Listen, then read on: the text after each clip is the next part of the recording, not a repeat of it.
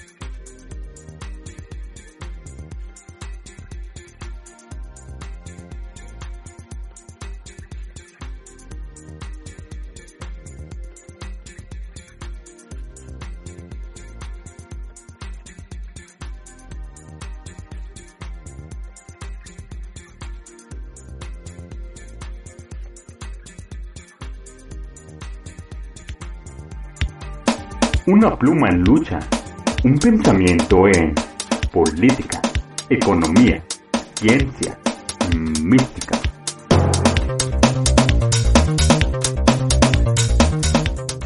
Un pensamiento en radio, revista, que wow, wow, wow, Una nueva forma de ver la historia de México y del mundo.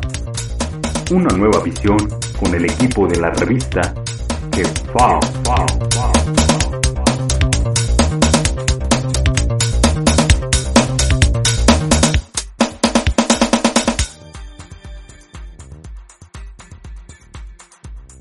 ¿Qué tal? Muy buenas noches a todos nuestros amables radioescuchas. Les damos la más cordial bienvenida a nuestro décimo sexto programa de Radio Revista Jefao. Estamos transmitiendo en vivo desde las oficinas centrales en Valderas 44, Colonia Centro, desde la Ciudad de México, hoy jueves 10 de noviembre.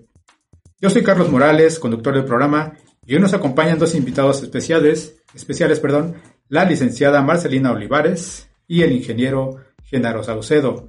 ¿Qué tal, Marcelina? ¿Cómo estás? Mm, buenas noches, Carlos.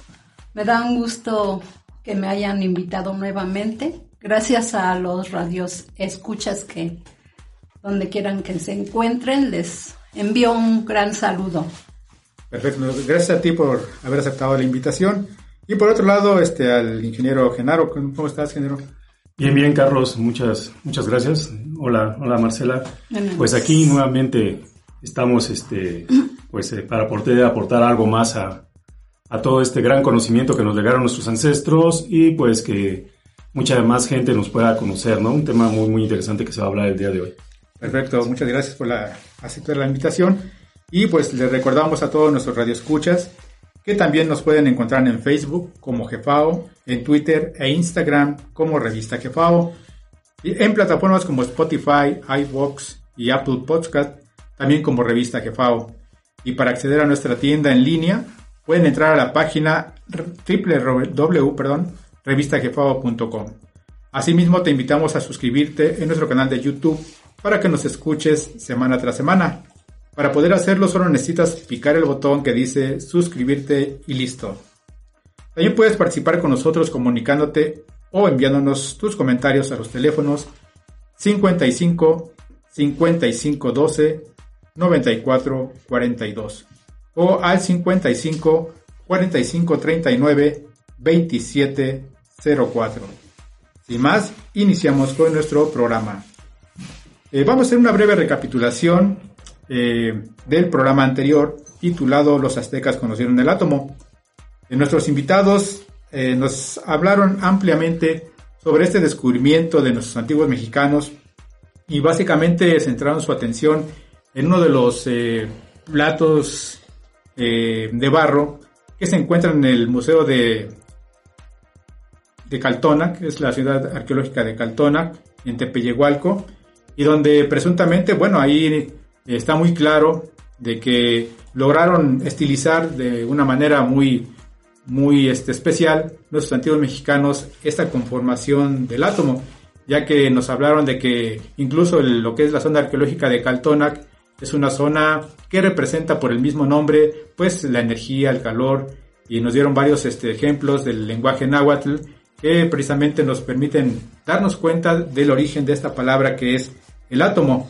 Asimismo, bueno, nos hablaron de, lo importante que es la matemática o que fue la, la matemática para los antiguos mexicanos y que en base a ello, bueno, pues los descubrimientos que se realizaron en aquella época pues fueron muy vastos.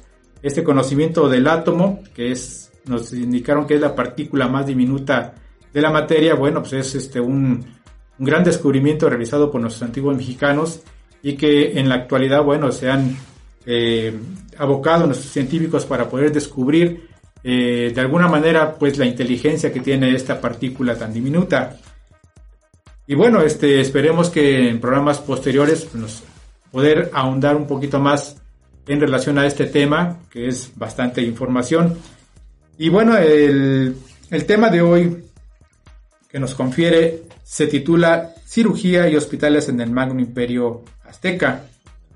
Y para esto, bueno, me voy a permitir leer una introducción de la revista Jefao, que precisamente es este título, y que dice lo siguiente. En la época del Magno Imperio Azteca existieron eminentes médicos cirujanos, otólogos, oftalmólogos, hueseros, entre otras especialidades de la medicina general, así como hospitales de gran fama en toda Anáhuac. Estos eminentes médicos aztecas eran egresados de las universidades Ocalmeca del Magno Imperio Azteca. Bueno, pues eh, vamos a iniciar nuestra charla. Eh, vamos a, tratar de, descubrir más ampliamente lo que pues esto significa eh, el estudio de la medicina, el conocimiento de la medicina por parte de los antiguos mexicanos y que de alguna manera, bueno, nos resulta un poquito increíble, ¿no?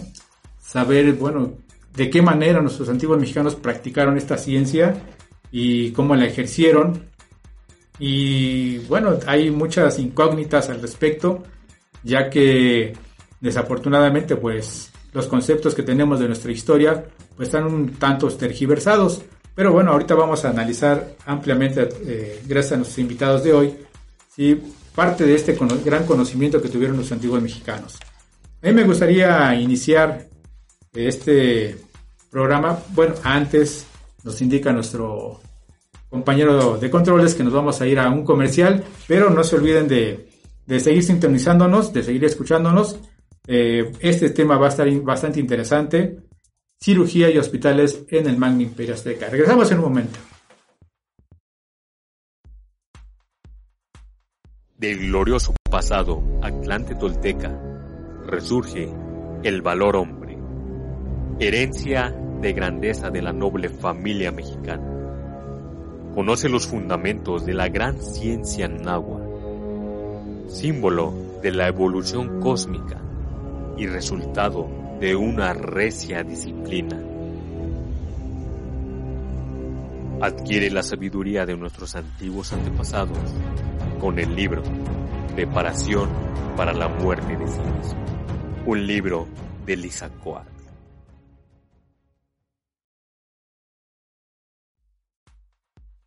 Pues estamos de regreso nuevamente aquí en este interesante, con este interesante tema de nuestra radio revista Jefao, que se titula Cirugía y Hospitales en el Magno Imperio Azteca.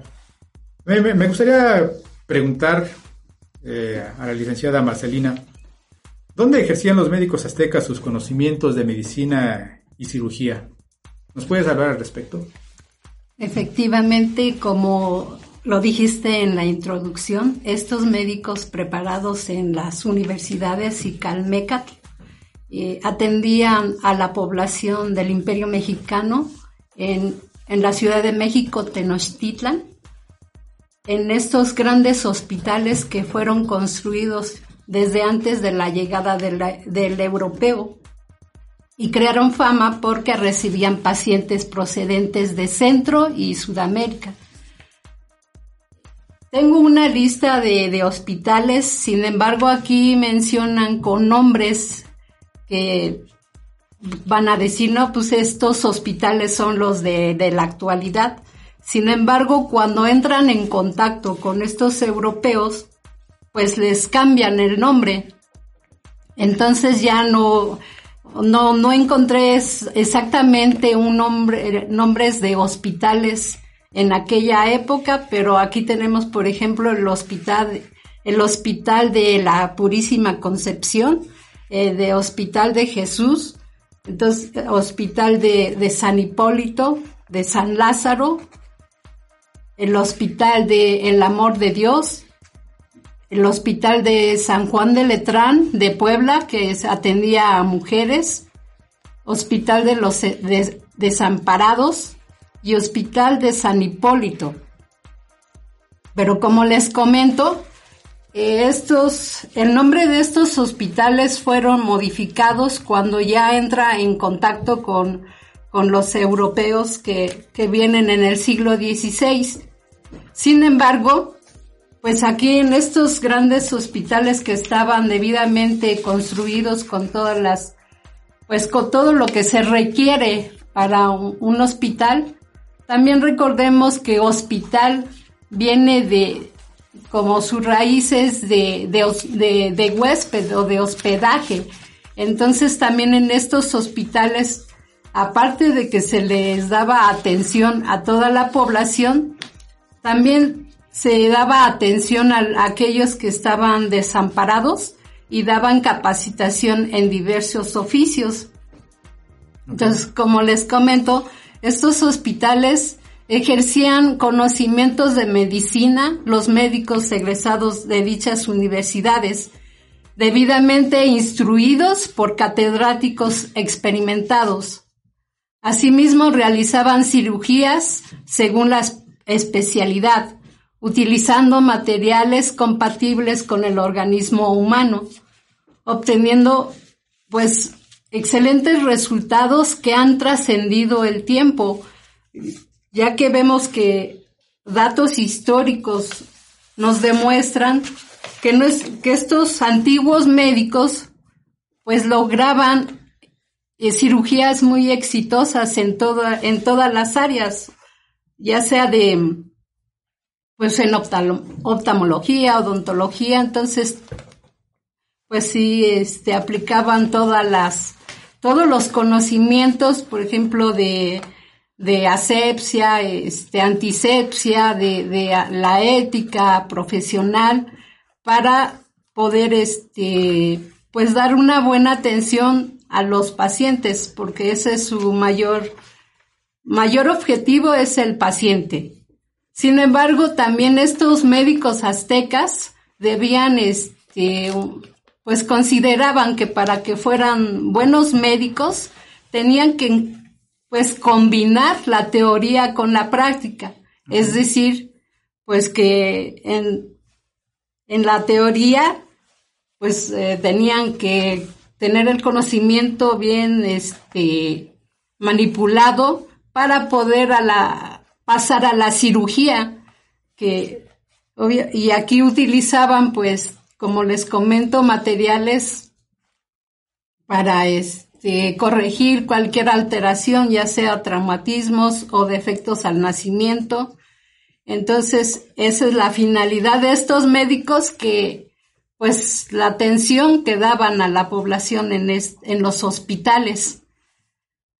Ahora, este, como les comento de, los hospitales, todavía queda uno que, o que se construyó en, en el 1580, 1585, el hospital este, de Santa Cruz, que era en Huastepec.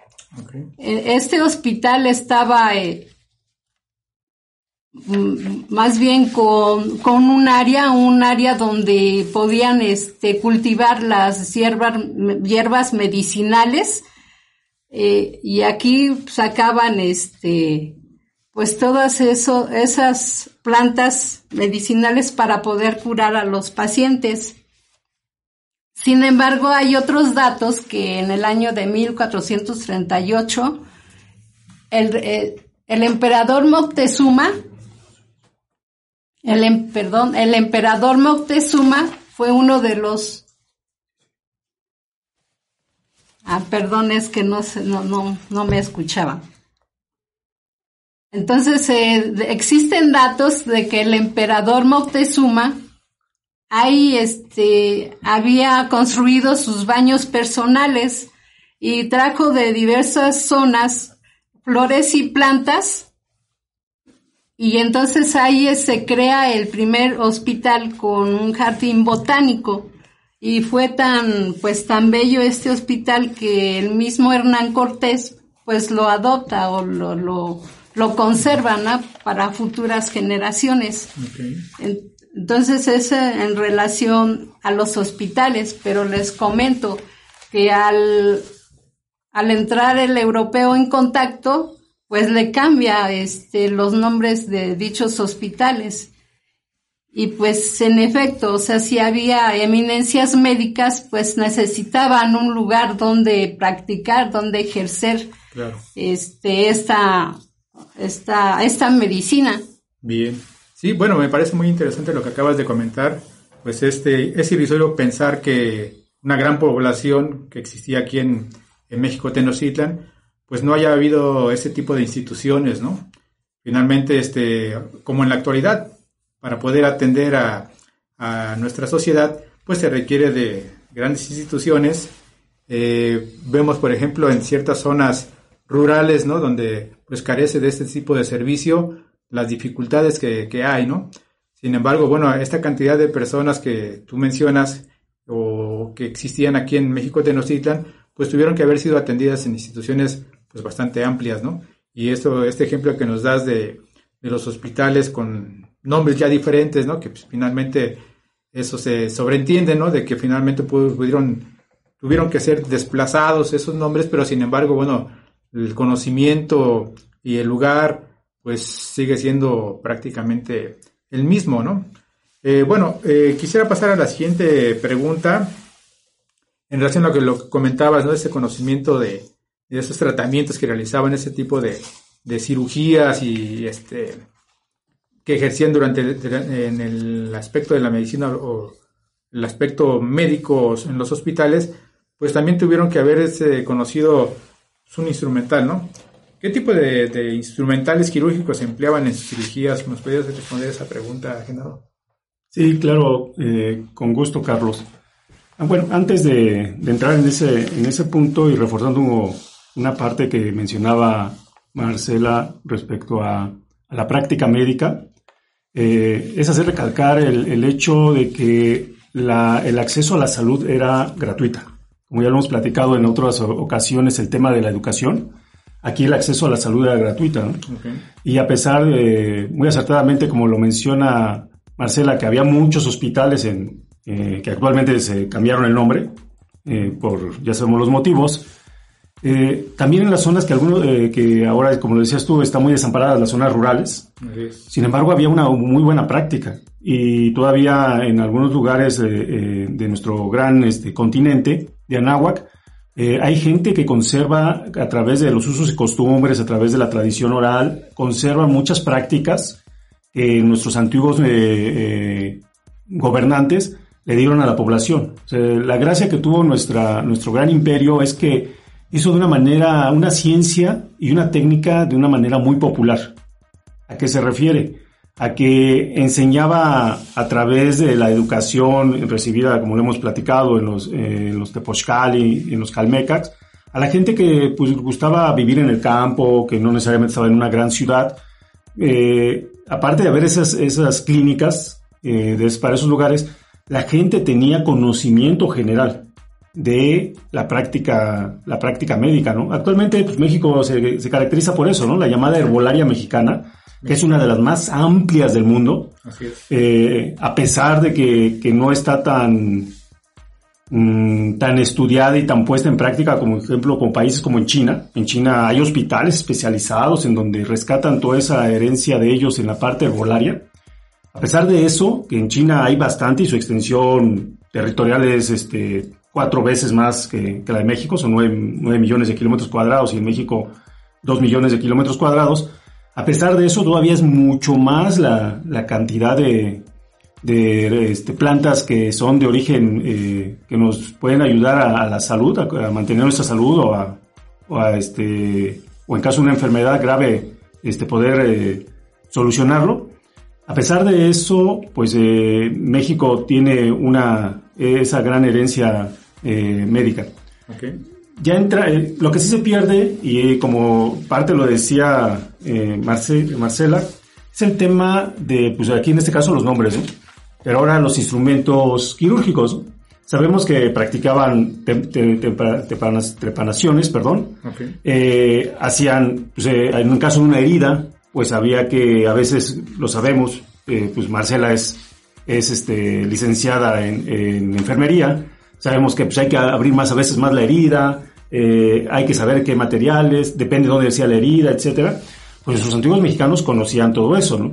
lo que sí tuvieron algo en particular eh, nuestros, eh, nuestros eh, eminentes médicos y practicantes de la, de la medicina era siempre tener ese cuidado armónico con la naturaleza y con este caso con el, tratante, con el, con el paciente, ¿no?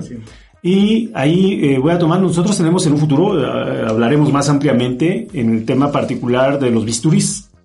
Los, bisturís, eh, este, pues sabemos que es toda una rama, no, es nada más de tener un cuchillo y este, de ciertas eh, características y ya podemos hacer la incisión, ¿no? O sea, abrir. No, hay, hay, hay toda una, una industria de bisturís en el mundo, dependiendo en dónde vas a hacer las incisiones. Si va a ser en el ojo, si va a ser en la parte del tórax, si va a ser en la parte de la espalda, en los brazos, etc. Entonces, hay una, una empresa alemana eh, que ahí lo, pueden encontrar en, nuestros, este, eh, en uno de nuestros números de la revista que se llama eh, en el Imperio Azteca, en el cual usan la obsidiana. Lo que llama la atención, y esa fue la investigación que realizó la revista en ese momento, cuando publicamos el, ese número, es en el cual los, estos investigadores alemanes en particular, lo que hacían era que la obsidiana la usaban en, incisiones en los cuales no deberían dañar los tejidos que estaban a un lado, porque era muy peligroso la cirugía. O sea, si se había una, a lo mejor vamos a decir una cirugía de corazón, ¿no? Donde si puedes afectar una, algo, no soy especialista, eh, realmente, pero bueno, eh, el sentido común nos dice, bueno, pues alguna, algo muy sensible como una arteria o cosas de este tipo, y que pues es difícil que a lo mejor este, pueda, pueda este, eh, sanar. Pues, los bisturís de obsidiana actualmente se usan. Entonces, dices, ah, bueno, pues sí, la obsidiana, pero a lo mejor es un adelanto actual. No, no, no. Aquí, de hecho, en, nuestro número de la revista Cirugía y Hospitales en el Imperio Azteca, que es el tema que estamos abordando, hay una fotografía en particular que eh, es una serie de navajas de obsidiana. De obsidiana que están exhibidas en el Museo de Antropología y en el Museo del Templo Mayor. Pueden encontrarlos dos. Y normalmente puede uno encontrarlos en, en otros museos, este, de sitios eh, en, diferentes lugares de México. Pero ahí, a lo mejor las navajas dicen, bueno, pues, eh, pero nosotros conocemos un bisturí y el bisturí pues tiene un mango de madera o de otro material y la navaja, ¿no? Sí, esto podemos decir que pues, puede ser parte de una de esos cortes que hacían para eh, formar bisturís. O sea, no podemos tomarlo de forma así literal, decir, ah, mira, pues es que ni siquiera tenía su mango, ¿no? Alguien que sea muy... Claro, parte del material nada más, ¿no? Sí, parte, parte del material, pero conocían las propiedades de las incisiones con bisturí. O sea, se han encontrado muchos cuchillos de obsidiana, no para sacrificar, sacrificar ¿no? ¿no? querían tocar el tema, pero bueno, ese, ese tipo que es irrisorio, ¿no? Pero digo, es uno de los supuestos materiales, ¿no? Que se especifica que, se usaban para el sacrificio humano, ¿no? Pero bueno, pero eh, tomemos este, en ese sentido el uso médico. Así es. Pero también sabemos que nuestros antiguos mexicanos hacían cirugías de ojos. Okay. ¿Con ese mismo material? Con, no, ellos usaban, por ejemplo, eh, las, las, llamadas espinas de maguey. Vale. Lo que pasa es que ahí, haciendo un paréntesis un poquito más amplio en el tema del uso del maguey, es, un, es una planta, o sea, toda la familia de los magueyes es una planta muy noble, okay. que se le ha dado usos eh, actual muy reducidos, pero es una planta muy noble y dentro de, sus usos eran los aspectos quirúrgicos.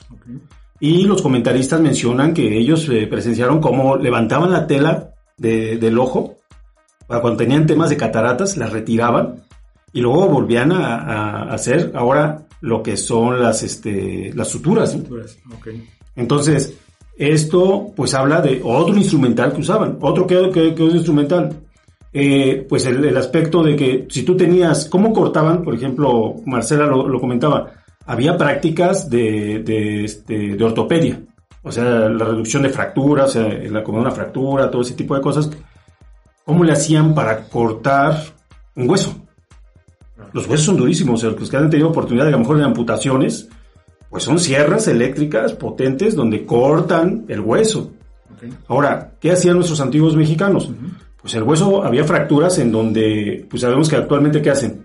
Pues hay que ponerle tornillos para poder volver a colocar el, hueso en su lugar y que vuelva otra vez a, reestructurarse, etcétera. Los antiguos mexicanos encontraron eh, vestigios en los cuales ponían, hacer esas reducciones, así se le llaman los médicos, aquí Marcelo me puede decir que es, es así, esas reducciones Así es. Es, metían un carrizo en, lo que es el, el, hueco, en el centro del hueso, y este era este, biocompatible con el hueso, no era rechazado. Mucha gente padece problemas serios en el tema cuando tienen tornillos de los mejores materiales que actualmente se manejan, tienen, tienen problemas. Entonces, pues, usaron, usaron herramientas de corte para poder llevar a cabo esto digamos, las trepanaciones, O sea, una parte tan, tan delicada que es el, cráneo. El cráneo. ¿A qué, a qué, este, eh, qué características debe tener esa sierra para poder cortar el hueso sin que se afecte?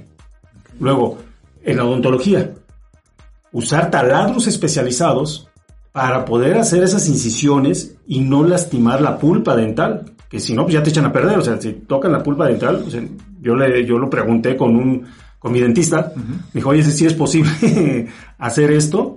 Dice, pues sí, sí necesitas eh, que tenga, sea un, sea una, primero tengas la, eh, la fresa, es la que va a, devastar, y luego un, elemento que gire, que gire a alta velocidad, para que puedas, y estamos hablando de velocidades de más de 8000 revoluciones por minuto, o sea, es, es, impresionante, ¿no? Ah. Entonces, estos son, son unos de los ejemplos de los, de los eh, instrumentos quirúrgicos que utilizaron nuestros antiguos mexicanos y que hemos podido investigar en, en las bibliografías o en los documentos que, hemos encontrado por ahí eh, y, no, y pues muchas otras cosas que se, que se perdieron al final. Bueno, me parece muy interesante lo que acabas de comentar. Con eso podemos nosotros, este, bueno, bueno nos indican que vamos a ir a, un comercial. Eh, les pedimos a todos nuestros escuchas que no dejen de, no se levanten de sus asientos Regresamos con este interesante tema sobre cirugía y hospitales en el Magno Imperio Azteca. No, no le cambien.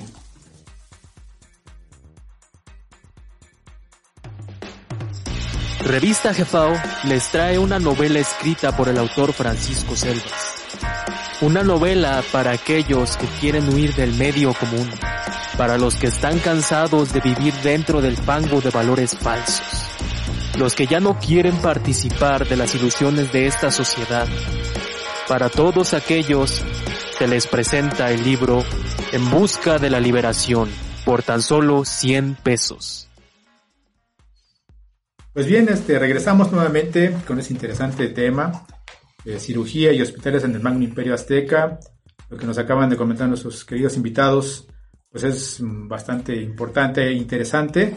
Esto que comentaban al final sobre los instrumentos, ¿no? Los instrumentos que, el instrumental médico que manejaban los antiguos para poder realizar este, operaciones quirúrgicas y para poder incluso, pues, horadar. Lo que es este, el cráneo humano, pues es bastante interesante, ¿no? La, instrumentación que se requirió y que se requiere actualmente para poder hacer este tipo de trabajos, pues es muy, muy interesante. Eh, me, me, gustaría pasar a la siguiente pregunta, esa va para Marcela.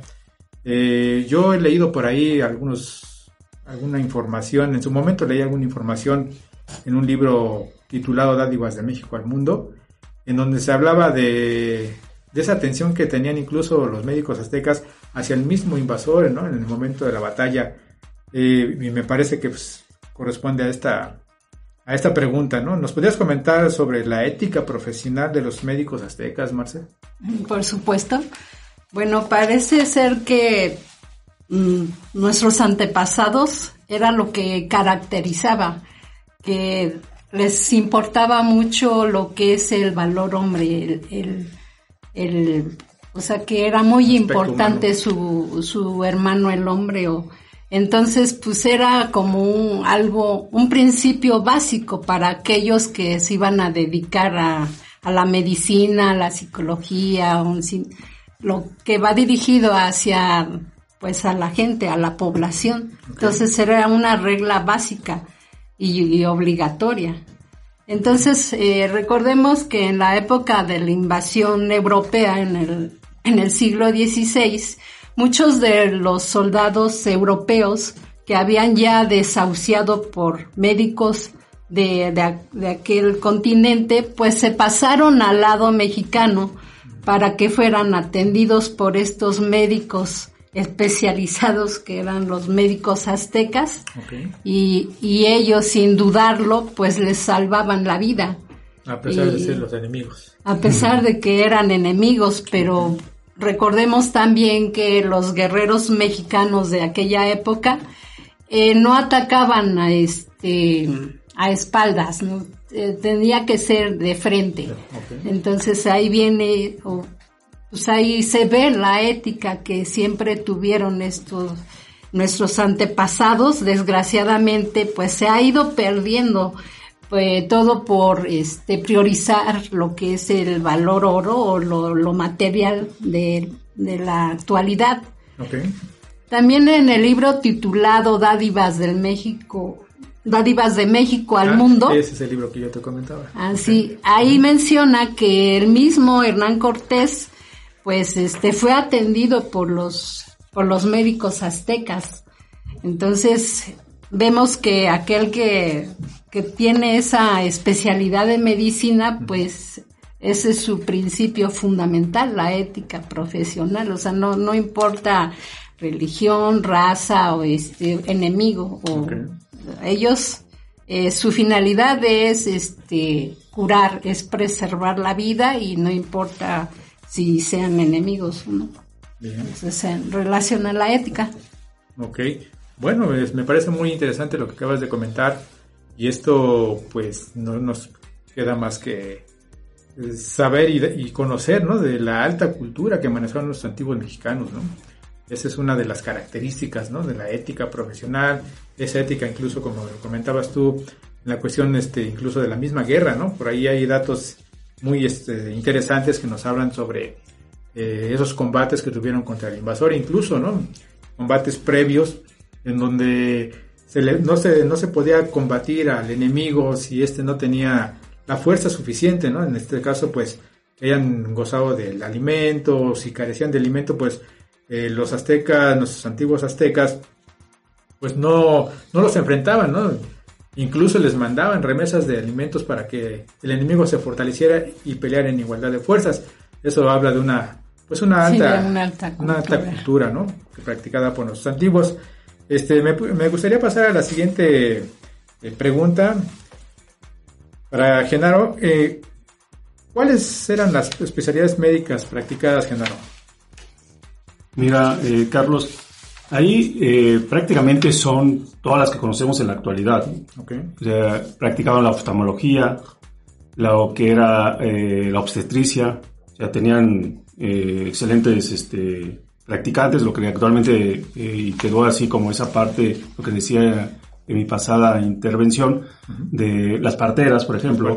Pero iba más allá, ¿no? del tema simple de que pues, vas a un hospital, ya te, te dice, te, estás la mujer está ya por dar a luz y pues le hace una serie de, de, prácticas, ¿no? Para, para poder este, pues, eh, que llegue el nuevo, el nuevo individuo. Sin embargo, este, la otorrinolaringología, perdón, la, o sea, el tratamiento de la nariz, la cirugía plástica, también practicaban la cirugía plástica, eh, lo, que es las, eh, lo que es la ortopedia, la ortopedia que son todo lo relacionado al tema de, fracturas, daños en los, en los huesos, eh, lo que es también todo lo que se, se refiere a no solamente a la especialidad, ahí estamos hablando ya como que temas preventivos, ¿no? O temas, perdón, temas correctivos, sino también eh, aquí en, nuestro, en nuestros antiguos mexicanos practicaron algo que surge en, en Europa en los años de 1900, que pareciera que lo retoman ellos, de que se llama el higienismo.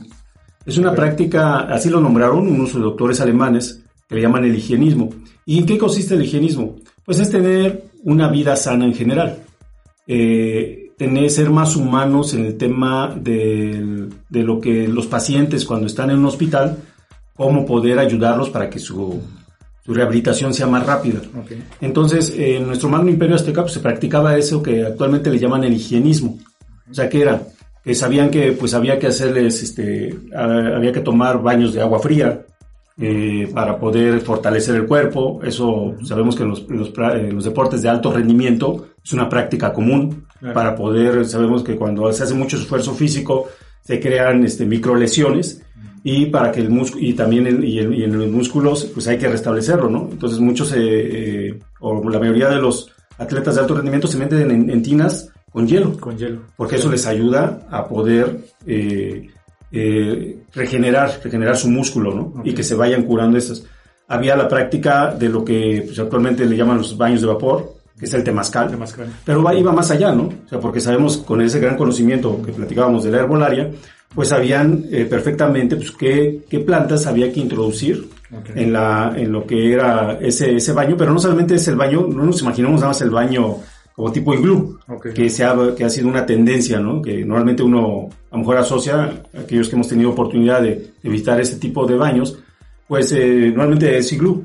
Pero existen, los mismos cronistas hablan de, de baños de, de recintos cuadrados. Ah, rectangulares, ¿no? Un cuadrado, un rectangular, ¿no? Donde había bancas y donde, como un típico baño de, baño de vapor público. Así es, así es. Ah, bien. Entonces, y ahí pues ya había un lugar donde se ponían las, eh, las hierbas y pues eh, esos vapores que se producían y conocían perfectamente pues lo que era el aspecto de la anatomía, anatomía del cuerpo.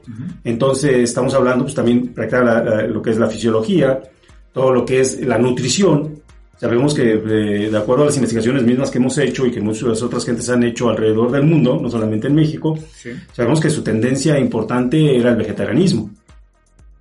Eh, había, había más de 3.000 plantas eh, comestibles, que actualmente creo que nuestra dieta promedio se reduce a, a 10 plantas y ya, ¿no?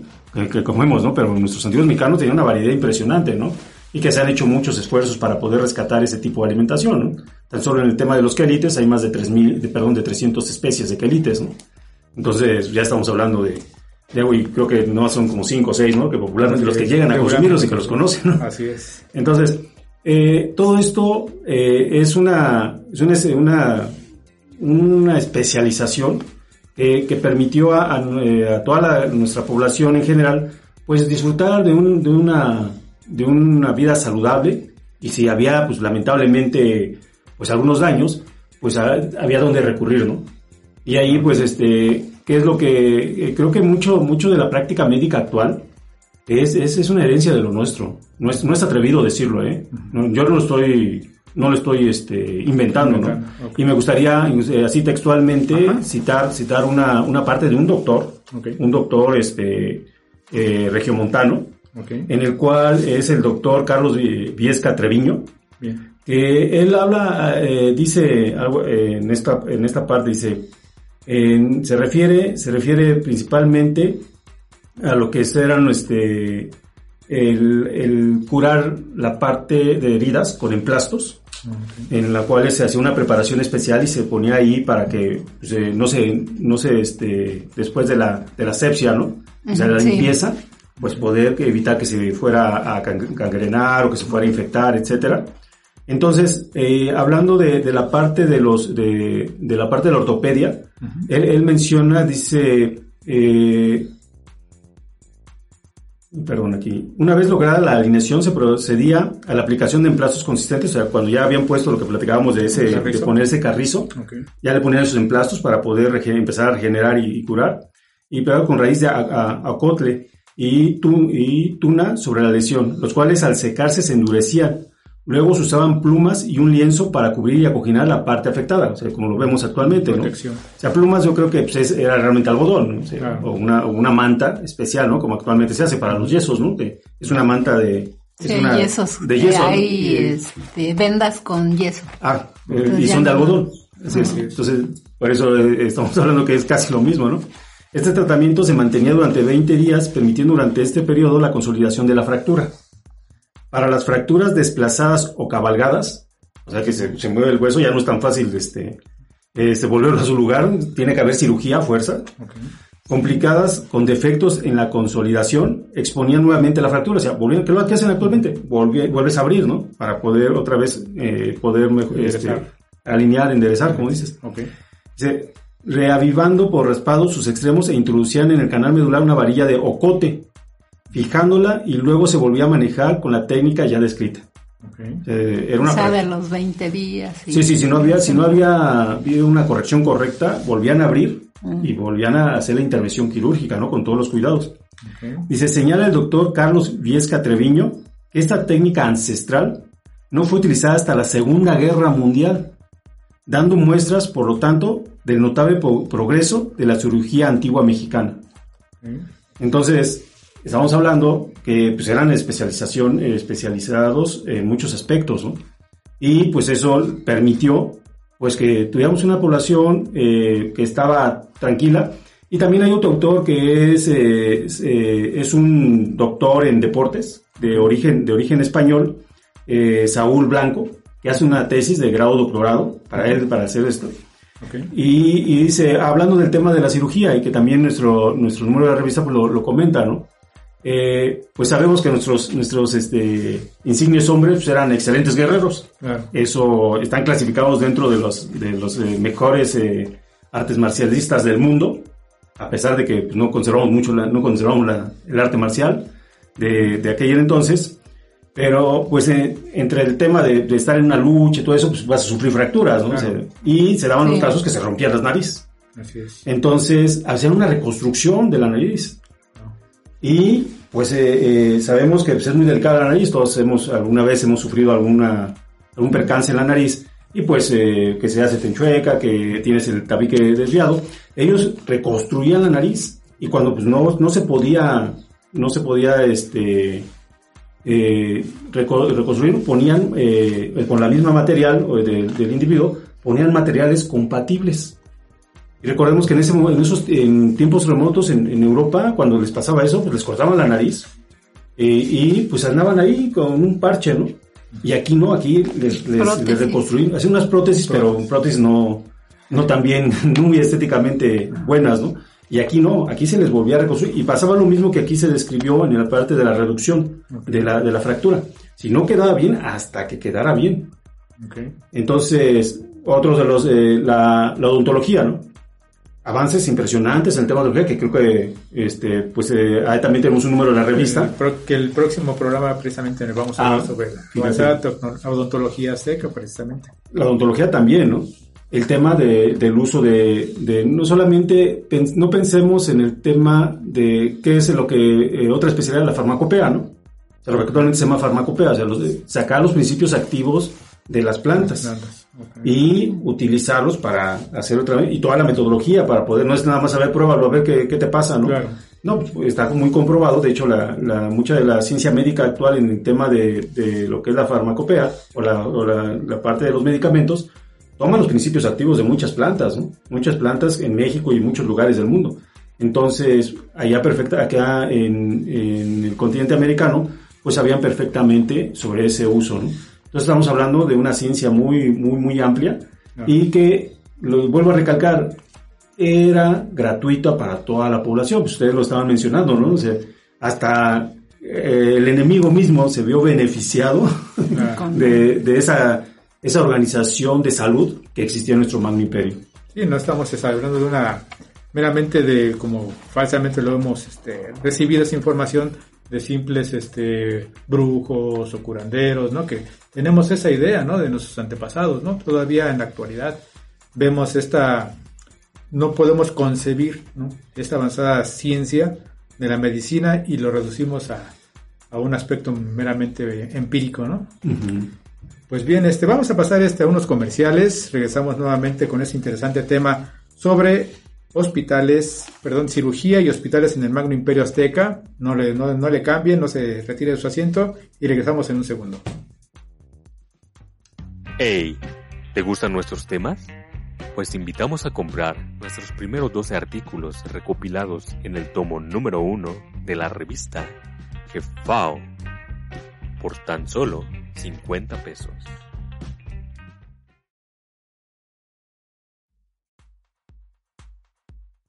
Pues estamos de regreso nuevamente aquí con este interesante tema eh, sobre la medicina azteca para aquellas personas que nos están sintonizando.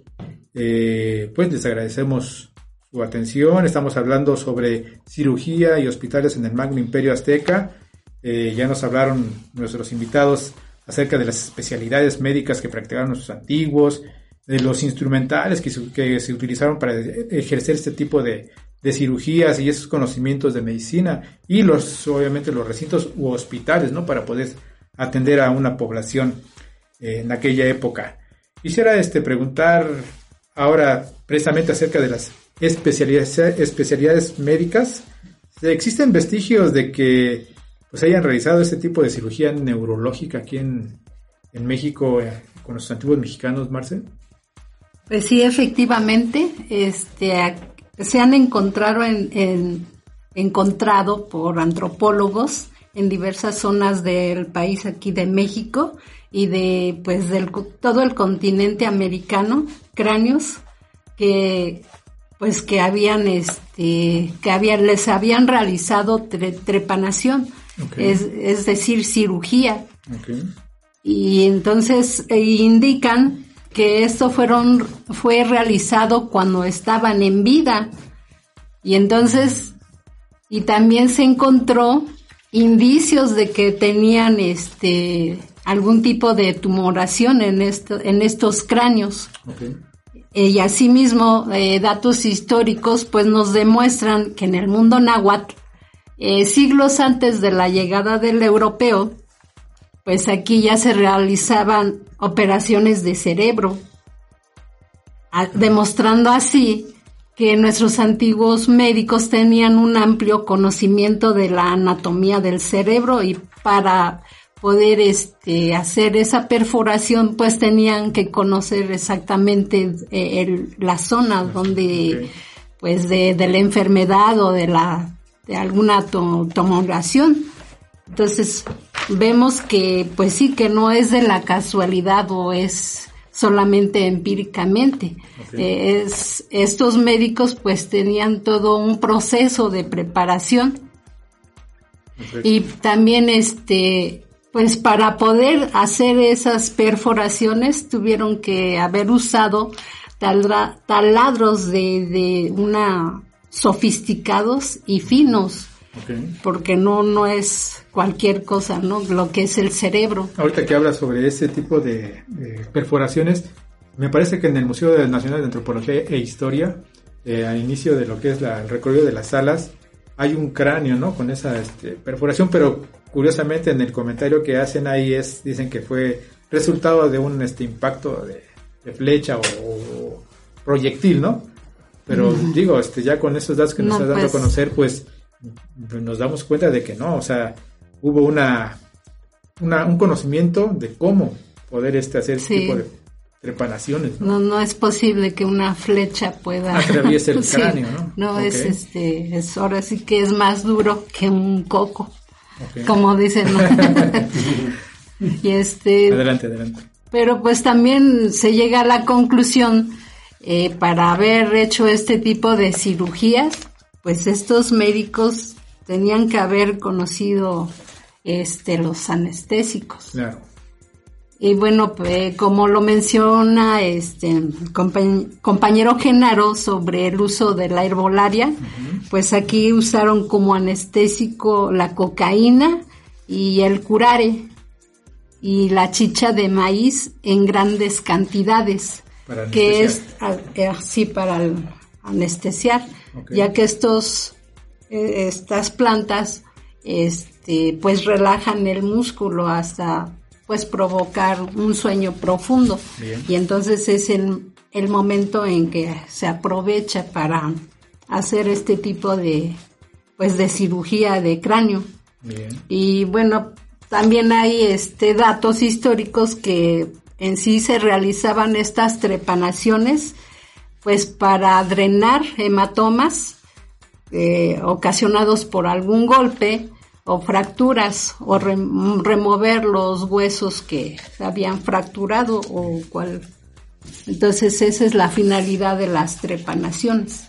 Perfecto. Bueno me parece esto muy interesante para quienes están escuchando probablemente digamos eh, tenemos aquí bueno, hemos realizado algunas citas no bibliográficas eh, quienes tengan duda quienes quieran indagar un poco más en la información pues pueden consultar eh, a los autores que ya de antemano se han mencionado aquí, algunos libros que se han consultado y donde está precisamente este tipo de, información. Para las personas que quieran consultarlo, pues aquí vamos a irlos mencionando. Quisiera, este, por último, preguntar este, a Genaro si existía un conocimiento de los principios activos de las plantas. Ya nos indicaste que sí, efectivamente existe este conocimiento muy amplio y que de antemano también existe un, códice por ahí, ¿no? Que muy someramente se toca, eh, ¿Nos puedes hablar un poco más al respecto, Genaro? Sí, eh, ahí eh, existía, existía todo un conocimiento de, los principios activos de las plantas. O sea, estrictamente, pues para llegar a eso, pues tuvo que haber laboratorios. Claro. Eso, eso, es importante, ¿no?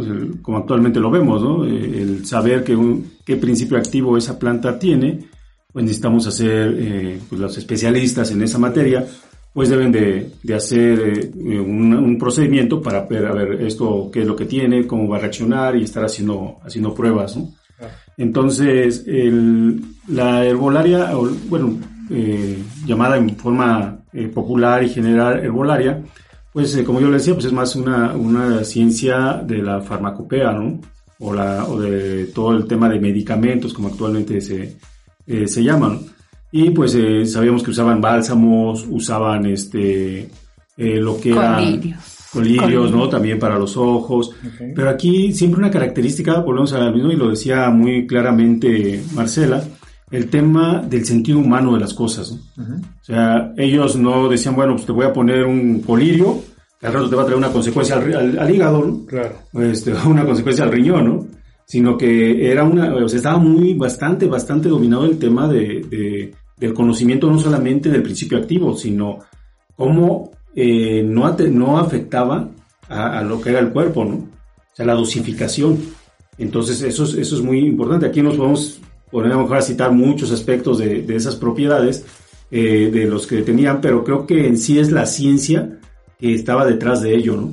Y que llegó a tal nivel que permitió que la gente pues este, tuviera confianza con, sus médicos, ¿no? Y aquí pues eh, en esa parte, eh, para que vean que, que, sí, sí había sus nombres en náhuatl de las especialidades, voy a, voy a citar algunos. A ver. Por ejemplo, en el tema de la medicina se conocía genéricamente como tisiotl, de donde se deriva el término tisitl para el médico. O sea, el médico se llamaba tisitl. Eh, la, la cirugía se le designaba como Te-Shosho Tlalistli y sus curaciones Tepa Tilistli. El cirujano se denominaba Te-Shosho Tlaticitli. Entonces sabemos que había, si ven, hay, una, hay raíces que vienen de, de la parte, eh, por ejemplo, de Tisiotl, o sea, del especialista médico. Esa es la característica que siempre hemos platicado aquí del náhuatl, que describe. Describe las características de la palabra. O sea, o sea, nosotros a lo mejor médico, si yo conozco las raíces del médico, pues necesito, necesito estudiar las raíces ¿no? del médico. las etimologías ¿no? grecolatinas, que según esto de ahí viene. Eh, pero el náhuatl tiene esa particularidad también que es muy descriptivo y hacer un, lenguaje, un lenguaje aglutinante, pues te permite ir conformando, conformando palabras o formando palabras y te vas a dar una descripción de cada una de eso y lo vemos con todo, en este caso en particular con lo que se refiere a los, a los médicos. Y algo también que quería, eh, quería apuntar era, era el tema de, de, que no solamente, actualmente, ¿qué pasa? Vamos a un, a un médico general y el médico general te, te, hace una auscultación, te dice que más tienes, bueno, y son muchas veces así, son médicos legistas, ¿no? Porque nada más te ven de lejos. Entonces, eh, pero bueno, eso es, una broma. Pero aquí lo que, lo que eh, describen es que los, los, eh, los mismos este, cronistas mencionan que el médico era el que diagnosticaba, pero también era un excelente cirujano. Okay. él te trataba y también te podía eh, y también practicaba la cirugía dice y estos mismos mencionan que eso hacía muy completo al médico porque se había un sentido muy humano no volvemos al mismo a esa misma parte. ¿por qué? porque él era el tratante o sea, y decía bueno señor pues tenemos que intervenirlo pero él mismo te, te, hacía toda esa práctica y lo hacían y hacían eran médicos mucho más completos ¿no? eso se ha perdido un mucho en la práctica sabemos que está muy bastante bastante deshumanizado el tema de la práctica médica. Eh, aquí en México todavía somos afortunados. Hay lugares en el mundo donde el acceso a, la medicina es, complicado, es difícil, muy caro. Pero bueno, creo que con, con esta parte pues es, es, importante saber que sí había una gran ciencia eh, de, la, de, la medicina. y que, eh, y que no solamente era un aspecto de que este, de algunos cuantos, ¿no? sino era, era, era para toda la población. Y creo que eso eh, vale mucho, ¿no? Aporta mucho a, a, lo que es nuestra, nuestra herencia cultural. Bien. Me, me, gustaría pasar este a la sección de preguntas y comentarios por parte de nuestros radioescuchas. Eh, y tenemos por aquí a varios de ellos. Uno de ellos es Benjamín Martínez que nos dice, hola, saludos a todos. Gracias, Muchas gracias, Benjamín. Eh, dice Revista Jefa, buenas tardes a todos, bienvenidos a este nuevo programa en vivo de radio. Ah, ese es de aquí de nuestra casa editorial. Por aquí tenemos otro fisiculturistas naturales. Dice un abrazo a todos. Gracias por educarnos. Bueno, muchas gracias por, escuchar el programa. Eh, Yolanda Torres Áviles nos dice saludos a todos nuevamente. Muchas gracias. Eh, Genaro Ruiz, abrazo enorme. Saludos para Marcelita. Rosarita, saludos. Mm, gracias, Genaro. y nuevamente, Genaro Ruiz. Cada programa es un excelente tema y grandes enseñanzas. Gran equipo de la revista Jefao. Por aquí está ah, otro comentario. Vuelve nuevamente nuestro compañero Benjamín Martínez y nos dice, es interesante que nombraron a muchos hospitales y hasta donde se y hasta donde sé, perdón, en la España de aquellos tiempos no contaban con ninguno. Bueno, pues eso es lo que nos acaban de comentar precisamente nuestros invitados. Eh, por aquí nos dice... Ah, de hecho, nos está escuchando un compañero. Idelfonso Plancarte Pineda, un saludo para Idelfonso Plancarte Pineda, que de antemano, bueno, hace unas horas platicaba con él y me hablaba que en Iztapalapa, eh, en la esplanada precisamente de la alcaldía, y se encontraban vestigios, ¿no? Antes de que se hiciera la esplanada propiamente, eh, un área de juegos, se encontraron vestigios de nuestros antepasados y que posteriormente, bueno, curiosamente no, no dieron a conocer esa información y, y, taparon esa zona y ahora es una, un área de juegos y donde se hace de, actualmente lo que es esta este, esta ceremonia de la crucifixión, ¿no? Eso es lo que nos comenta el señor Idelfonso Plancarte Pineda. Un saludo. Gracias por su comentario.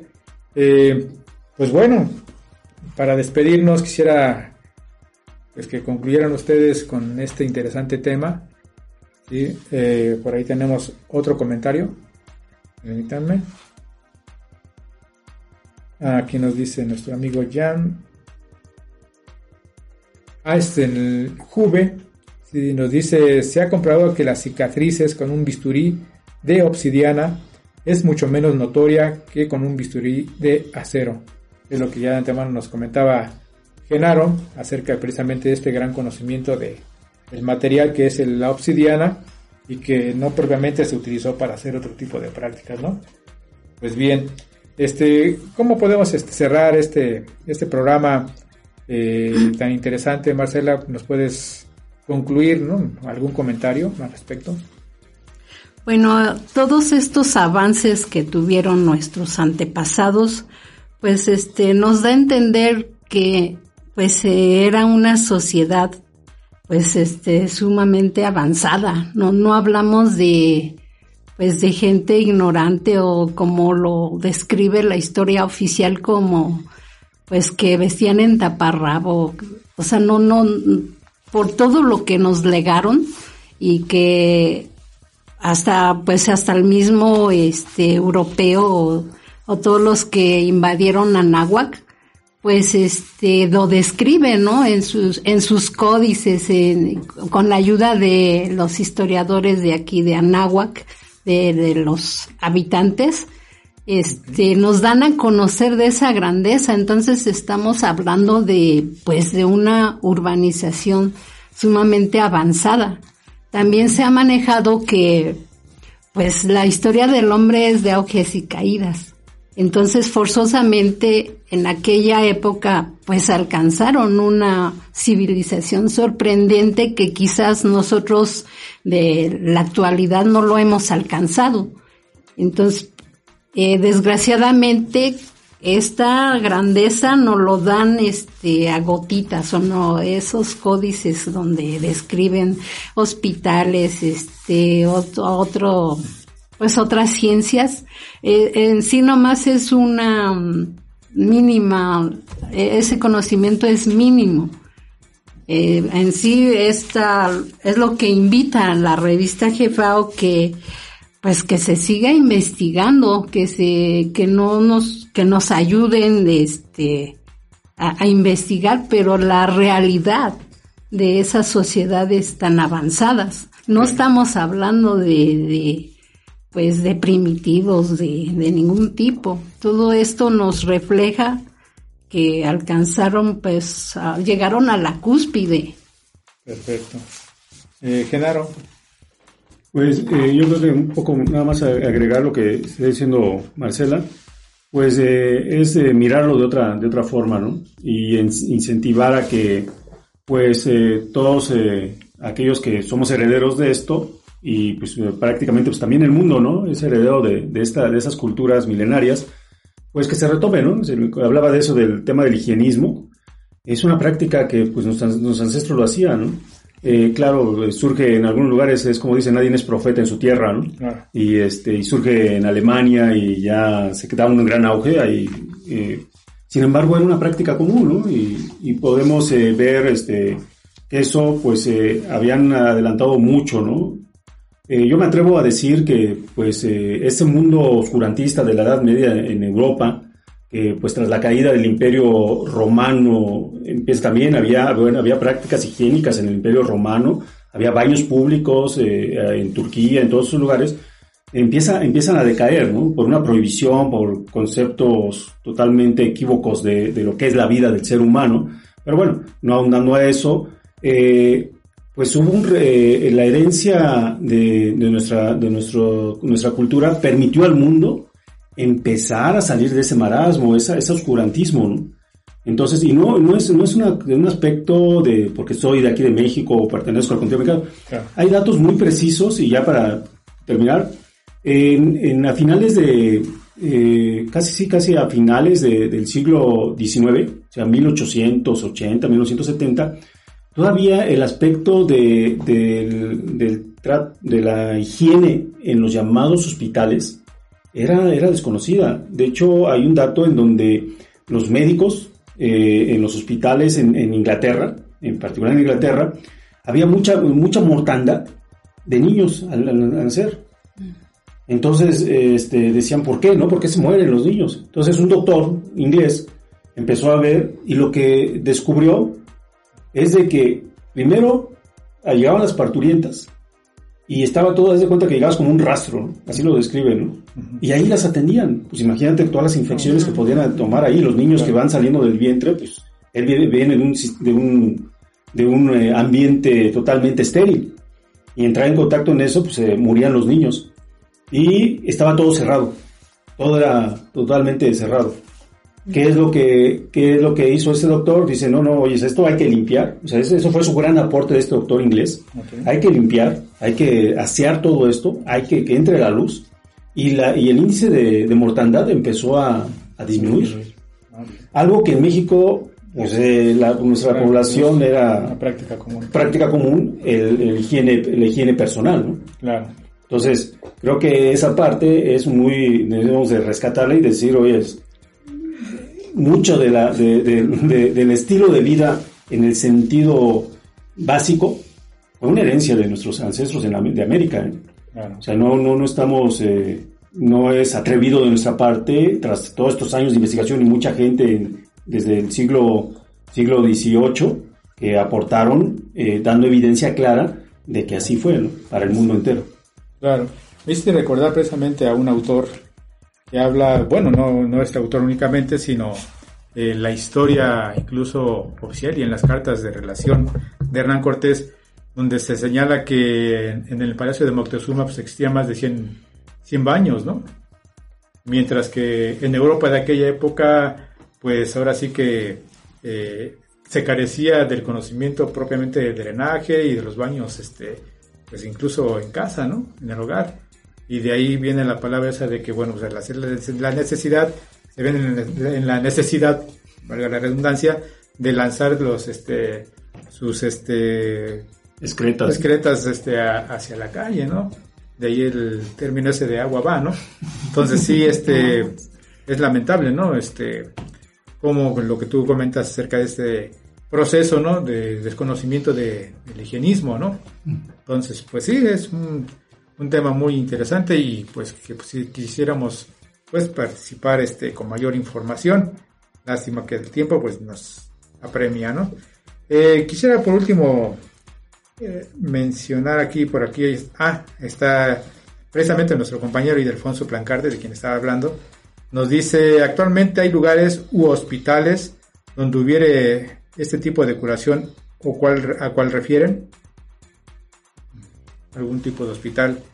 Ah, con tendencia. Ajá, con este tipo de, de conocimiento ancestral. Pues se ha tratado, eh, por ejemplo, eh, Chapingo, la Universidad de Chapingo, no es propiamente un hospital, pero la Universidad de Chapingo ha hecho investigaciones eh, bastante interesantes. Tienen un área de consulta, consulta al público, el área usan temas de herbolaria. De hecho, un referente de él es el, el buen, este, no sé si sea grado maestro, bueno, este... Estrada. Estrada, Eric Estrada. Eric Estrada. Estrada. Pero sí hace un rescate interesante de todo eso, ¿no? Entonces, como eso, hay como que están aisladas las prácticas, ¿no? Hay, este, en ese sentido, sabemos que, por ejemplo, la práctica de, del temazcal es más como un tema tradicional, en, eh, este, relacionado con, con, algo de lo que le llaman el mexicanismo, pero pues eh, es también en un lugar serio, pues puede obtener beneficios y gente seria que pues le puede ayudar, ¿no? Pero propiamente, hasta donde yo sé, no hay algo eh, al respecto. Pues, pues, más bien son como instituciones privadas que, que toman, eh, por ejemplo, este lo que es el, el, holismo o el eh, holístico. y entonces este el concepto holístico, pero son como particulares y bueno, esos este, clínicas pues sí se disparan los precios, ah, o sea, hay o sea, es un lujo acudir este lo que manejaban nuestros antepasados, por ejemplo, este pues sí las terapias de masaje, de o de la alimentación, por ejemplo, medicina alternativa estamos hablando. Medicina alternativa.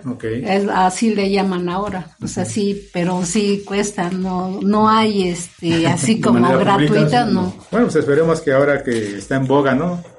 El dar a conocer nuestra cultura. Que, que esté al alcance de, toda la población. Se ponga Sería, estaría bien. Y sobre todo, bueno, la investigación más a fondo de nuestra, nuestra ciencia médica mexicana, ¿no? Pues ahí puede, puede este, ver nuestros videos, ver nuestras revistas. Claro. Y ahí tocamos muchos temas de eso. A lo mejor son un pequeño rompecabezas, pero pues va a dar una pauta, ¿no? tenemos ahí temas de, de nuestros alimentos, el valor nutricional o eh, o funcional de los alimentos, las prácticas higiénicas, etcétera. Como que es un poquito un rompecabezas, pero bueno, pues por lo menos se empieza a documentar y se puede, puede orientar, ¿no?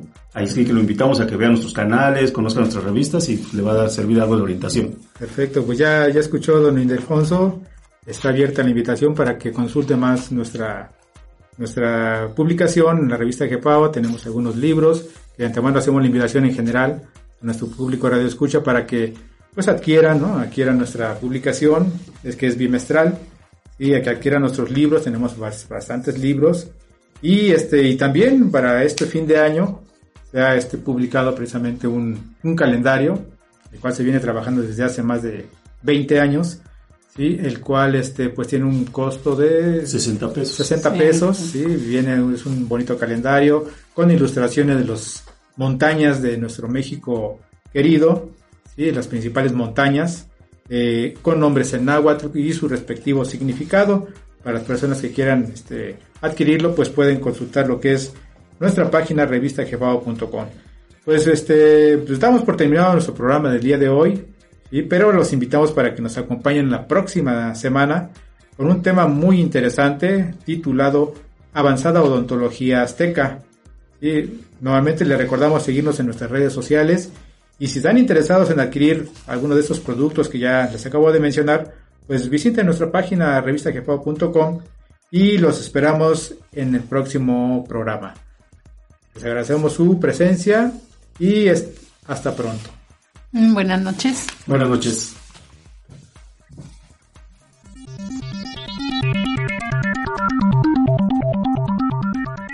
Gracias por escuchar Radio Revista Jefa. Lo esperamos en la próxima semana. Y recuerde, un árbol sin raíces no da fruto.